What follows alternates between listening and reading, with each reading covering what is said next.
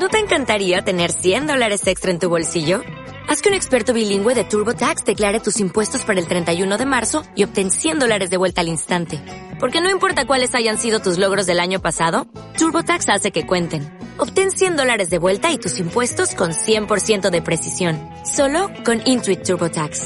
Debes declarar para el 31 de marzo. Crédito solo aplicable al costo de la presentación federal con TurboTax Full Service. Oferta sujeta a cambios o cancelación en cualquier momento. Leo en Hebreos capítulo 4, versículos 14 al 16, ustedes lo van a ver proyectado. Por lo tanto, ya que en Jesús, el Hijo de Dios, tenemos un gran sumo sacerdote que ha atravesado los cielos, aferrémonos a la fe que profesamos, porque no tenemos un sumo sacerdote incapaz de compadecerse de nuestras debilidades, sino uno que ha sido tentado en todo de la misma manera que nosotros, aunque sin pecado. Así que acerquémonos confiadamente al trono de la gracia para recibir misericordia y hallar la gracia que nos ayude en el momento que más la necesitamos. Sepultamos esta semana a nuestra hermana Eugenia Diner. Se congregó durante casi un año, poquito más de un año con nosotros. Eugenia era una mujer mayor, nieta de uno de los próceres de la Alianza Cristiana y Misionera. Eh, los que pasaron por el curso de conociendo la iglesia local deben saber que gran parte de la información que tenemos de los orígenes de la alianza este, la tenemos gracias al, al relato casi autobiográfico de su abuelo, Wilfred Diener. Y cada vez que se nos va uno de nuestros ancianos, que han pasado la vida probablemente sirviendo al Señor y viviendo las luchas que todos estamos viviendo. A mí se me ha vuelto una costumbre pensar en esto de permanecer en la fe. Y yo digo que será que uno se va acercando a esas edades también. Y entonces uno dice, no sé si al llegar a esa edad voy a estar en la fe. Y uno lo piensa porque muchos de los que estuvieron en la fe cuando éramos niños no están hoy. Muchos que estuvieron siguiendo y abrazando al Señor cuando éramos adolescentes y compartimos la escuela dominical no están. Muchos con quienes se compartió el trabajo en matrimonios, en hombres, en mujeres, muchos que acarrearon madera, cemento, ladrillos para construir los templos, no están en la fe. Y no es que estén a veces en otras iglesias, simplemente se alejaron de Dios. Entonces uno se pregunta sobre permanecer en la fe hasta la vejez, por ejemplo, si es que Dios nos permite llegar a la vejez. Parece que el cristianismo temprano enfrentó rápido este desafío de reflexionar sobre permanecer o no permanecer en la fe del Señor. Especialmente la literatura bíblica que pertenece a la segunda mitad del siglo I, cuando ya los apóstoles han muerto, cuando ya los testigos oculares de los acontecimientos de la vida de Jesús están desapareciendo, comienza a aparecer una literatura que se pregunta sobre permanecer. El Evangelio de Juan, por ejemplo, insiste en que el discipulado es real en aquellos que permanecen hasta el fin, por ejemplo o eh, esas expresiones como quien permanece hasta el fin eh, salvo, etc. En ese contexto está nuestra carta a los hebreos. Y yo, yo digo que tematiza este tema de la permanencia, de seguir, precisamente porque el cristianismo está enfrentando situaciones complejas. Hay luchas, hay persecuciones, hay ataques exteriores importantes que animan a las personas a abandonar la fe. Es mejor negocio salirse, dejar de seguir a Jesucristo que seguirlo. Pero también hay amenazas internas, internas al propio individuo, que motivan a dejar la fe. Por ejemplo, el permanente fracaso cuando se quiere vivir la vida cristiana de forma consistente. Esta conciencia que uno adquiere en algún momento de que no vamos a ser capaces, porque caemos, porque pecamos, porque fracasamos, porque, porque nos desanimamos, porque no nos dan ganas de seguir al Cristo. Y entonces uno dice, a mitad de camino, tal vez convenga abandonar la fe. El texto que acabamos de leer se expresa en, tres eh, momentos y en tres situaciones que yo quisiera presentar ante ustedes. Primero que todo, el texto presenta lo que sería la intención de una de las enseñanzas más importantes de la carta a los hebreos. Por lo tanto, verso 14, ya que en Jesús, el Hijo de Dios, tenemos un gran sumo sacerdote que ha atravesado los cielos, aferrémonos a la fe que profesamos. Gran parte de la carta a los hebreos se ocupa, si no la totalidad, se ocupa en mostrar cómo todo el andamiaje de la religión judía, de la cual surge el cristianismo, todo el aparataje ritual, todo el aparataje doctrinario no es sino preparatorio. La expresión que usa el escritor es sombra de lo verdadero.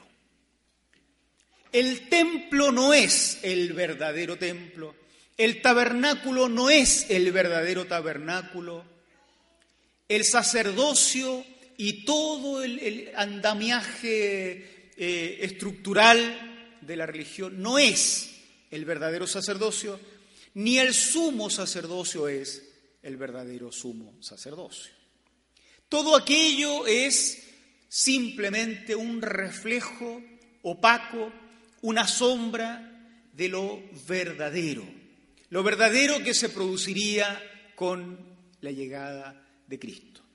Este Cristo es presentado en la carta a los hebreos como el verdadero sumo sacerdote.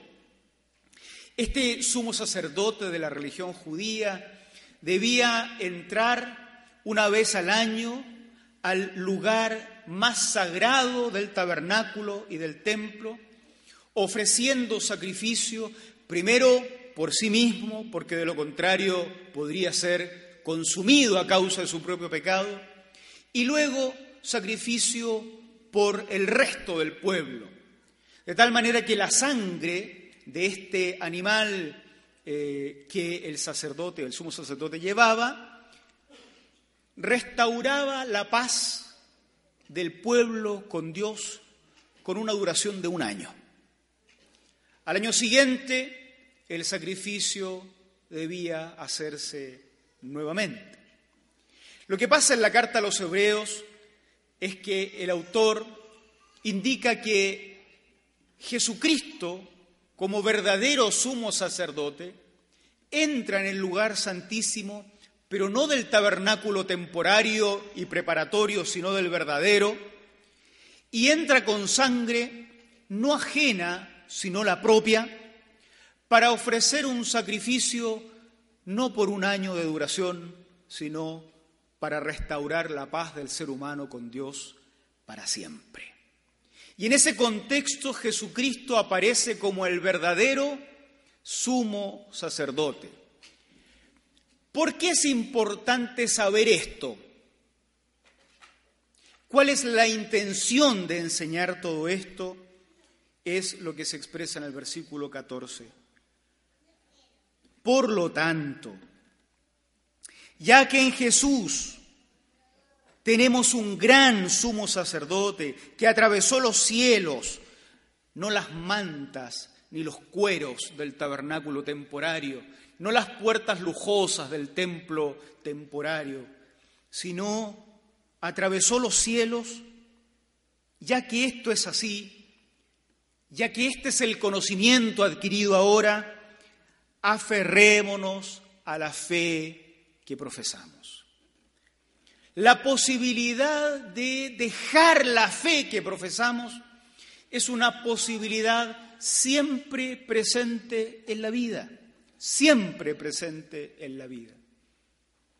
Se hace muy necesario que nos recordemos unos a otros que necesitamos aferrarnos a la fe que hemos abrazado una y otra vez, porque los monstruos contra los cuales el cristianismo, la fe, no el cristianismo como sistema religioso nomás, sino la fe de los seguidores de Jesucristo, los monstruos que enfrentan estos seguidores de Jesucristo son enormes. Las luchas externas, las persecuciones, la infamia. Son riesgos permanentes que el cristianismo ha ido enfrentando a lo largo de los tiempos. Pero también decíamos la lucha interna. Esa sensación de fracaso permanente que los cristianos tenemos cuando queremos vivir la fe de manera consistente y nos damos cuenta de que no podemos, no aguantamos, una semana hacemos el compromiso más profundo por seguir a Cristo y a la semana siguiente sentimos que no hemos dado el ancho, que no estábamos a la altura, sentimos que fracasamos, sentimos que pecamos, que caemos. La posibilidad de, en esas circunstancias, abandonar la fe es una posibilidad real, no solo por la teoría, sino por lo que hemos ido viendo a lo largo de nuestras propias historias. Sin embargo, la pregunta que queda es, ¿es posible acaso aferrarse a la fe? Claro que esta es la intención, para eso se nos cuenta la historia de Jesús, para aferrarnos a la fe. Pero ¿es posible? ¿Es parte de nuestras competencias? ¿Nos es dado? ¿Es dado al ser humano acaso aferrarse a la fe? ¿No estamos tan separados de Dios que se hace imposible abrazarlo realmente y permanecer a Él, siendo así que somos tan débiles, frágiles, incapaces y pecadores? Sobre la posibilidad habla el versículo 15.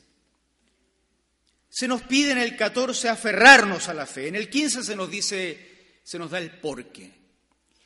Porque no tenemos un sumo sacerdote incapaz de compadecerse de nuestras debilidades, sino uno que ha sido tentado en todo de la misma manera que nosotros, aunque sin pecado. Aférrense a la fe para eso se ha contado la historia del sumo sacerdocio de Jesús. Aférrense a la fe y esto es posible porque no tenemos un sumo sacerdote incapaz de la compasión frente a nuestra debilidad. ¿Sería posible tener pastores incapaces de compadecerse? ¿Sería posible tener diáconos capaces de compadecerse? ¿Sería posible tener padres y madres, hijos, hermanos, líderes religiosos de todo tipo, incapaces de compadecerse de nuestras debilidades? Pero no tenemos un sumo sacerdote incapaz de compadecerse, porque Él conoce lo que significa nuestra debilidad, aun cuando él no experimentó el pecado. Pero conoce nuestra fragilidad, conoce nuestra incapacidad, conoce nuestra incompetencia para seguir abrazados a la fe. Y sin embargo,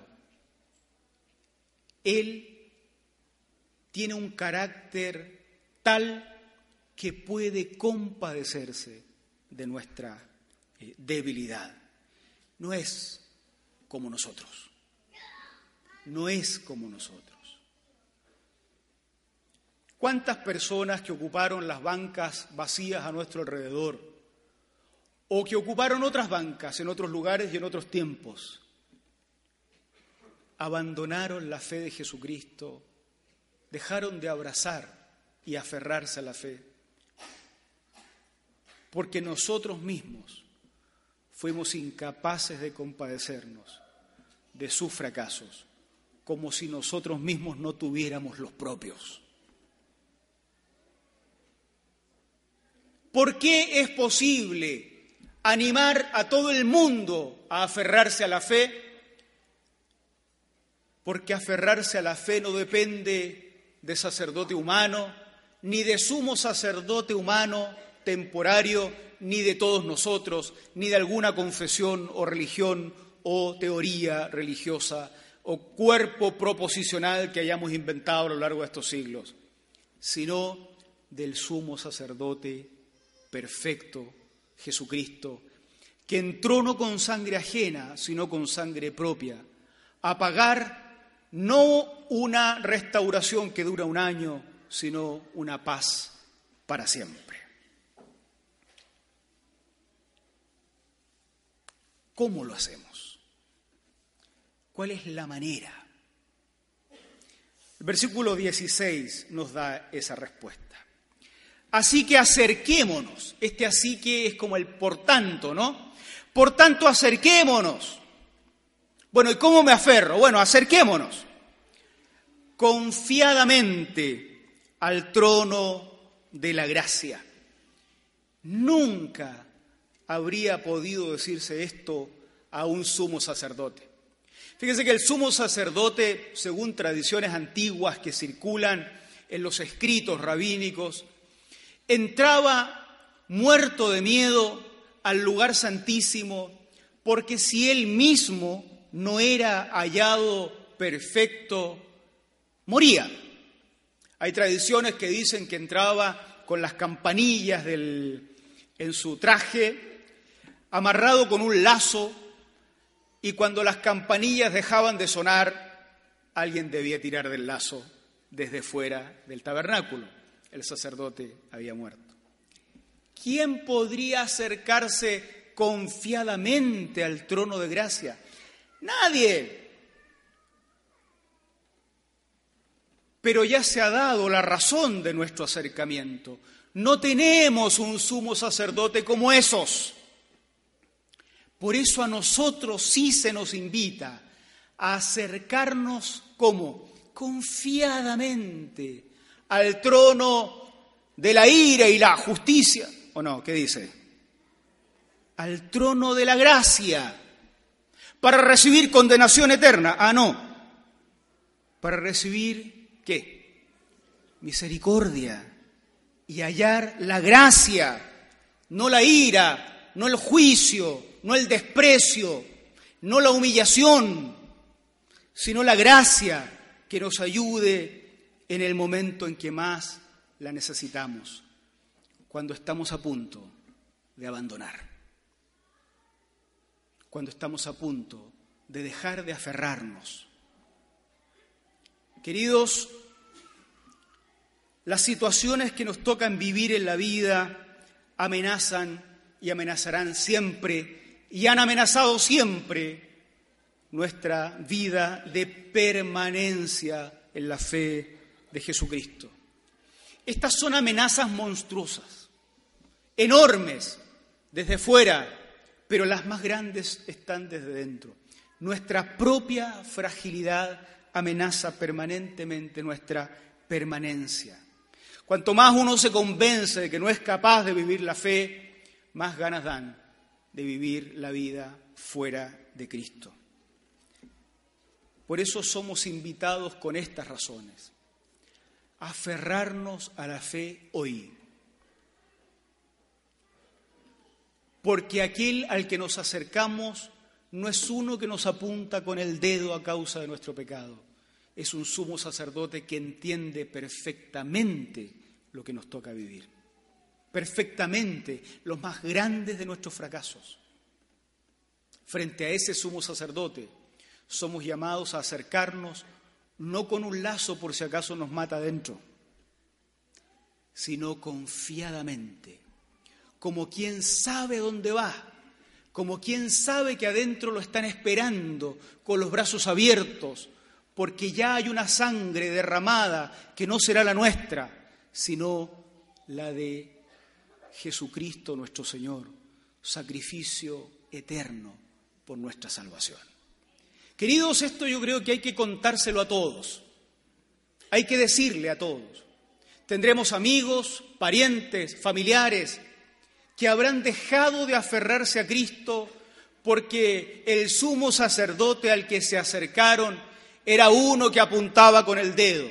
Habrá sido un sacerdote evangélico, puede ser. Uno de nosotros, un pastor, una pastora.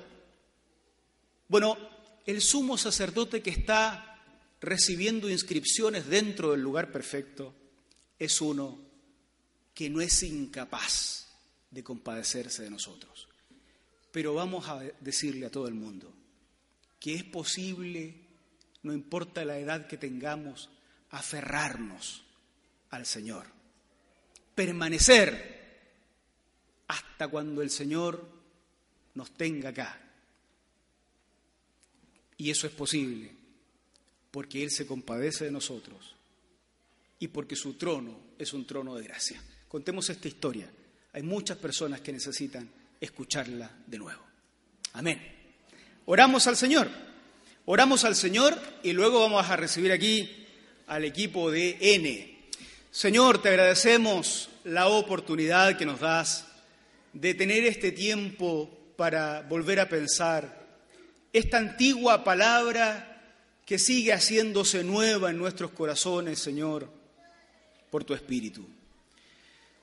Oramos para que tú nos dirijas y nos bendigas también al anunciar a otros esta semana que ellos también pueden aferrarse a la fe que han profesado.